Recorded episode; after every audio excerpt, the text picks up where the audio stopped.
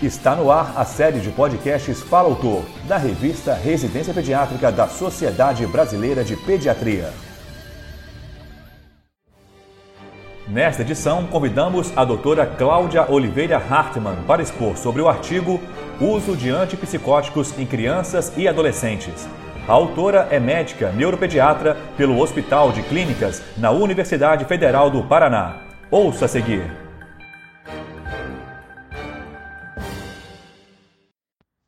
Olá! Os antipsicóticos são medicamentos amplamente utilizados no tratamento de condições neurológicas e psiquiátricas da infância e adolescência, como no transtorno do espectro autista ou TEA, pacientes com deficiência intelectual, TDAH e transtorno opositor desafiador.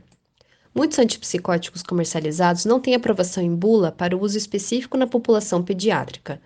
Para o tratamento da irritabilidade e agitação nos pacientes com TEA, o FDA aprovou dois antipsicóticos da classe dos atípicos para pacientes a partir dos 5 anos de idade, a risperidona e o aripiprazol. Porém, o uso off-label dessas medicações é bastante comum. Uma preocupação são os eventos adversos, que não são raros e surgem na maioria dos pacientes, independentemente da indicação da medicação. Dentre os eventos adversos, podemos incluir o ganho de peso, a ocorrência de arritmias e a discinesia tardia de abstinência, que são eventos bem documentados na população adulta. Em crianças, os efeitos são similares, mas existe a possibilidade de que os eventos adversos nessa população sejam mais graves do que em adultos. No estudo descrito no artigo, foi avaliada uma população de pacientes neuropediátricos menores de 14 anos em uso de antipsicóticos. A amostra contou com pacientes a partir de 2 anos e 5 meses de idade. O principal diagnóstico em uso de antipsicóticos foi o TEA. As indicações da prescrição foram agressividade, irritabilidade, agitação, distúrbio do sono e psicose, principalmente. E dos problemas comportamentais de pacientes com TEA, a agressividade é bastante corriqueira.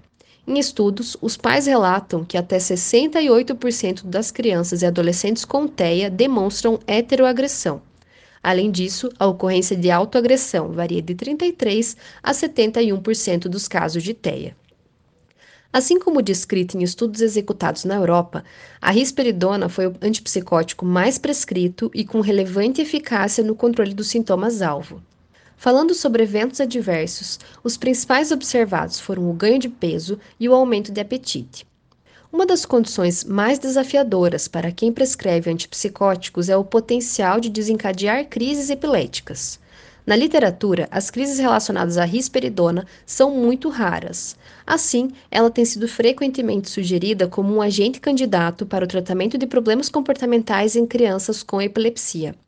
Nesse estudo em questão, quase 30% dos pacientes tinham epilepsia, mas a ocorrência de crises epiléticas como um evento adverso não foi observada. As crises desencadeadas por antipsicóticos têm sido consideradas como um evento adverso dependente da dosagem. A titulação lenta da dose e um segmento próximo são de vital importância. Em conclusão, observou-se que crianças com idade inferior a 5 anos, com prescrição off-label de risperidona, não apresentaram mais eventos adversos quando comparadas a crianças maiores de 5 anos de idade. Esperamos que estudos mais abrangentes, com maior população e a longo prazo sobre o uso de antipsicóticos na faixa etária pediátrica sejam desenvolvidos e nos auxiliem na prescrição dessa classe medicamentosa tão importante. Obrigada! Você ouviu a doutora Cláudia Oliveira Hartmann expondo sobre o artigo Uso de antipsicóticos em crianças e adolescentes. Para ouvir todos os podcasts, acesse a página da revista Residência Pediátrica na internet. O endereço é residenciapediatrica.com.br barra mídia barra podcast. Residência Pediátrica, a revista do pediatra.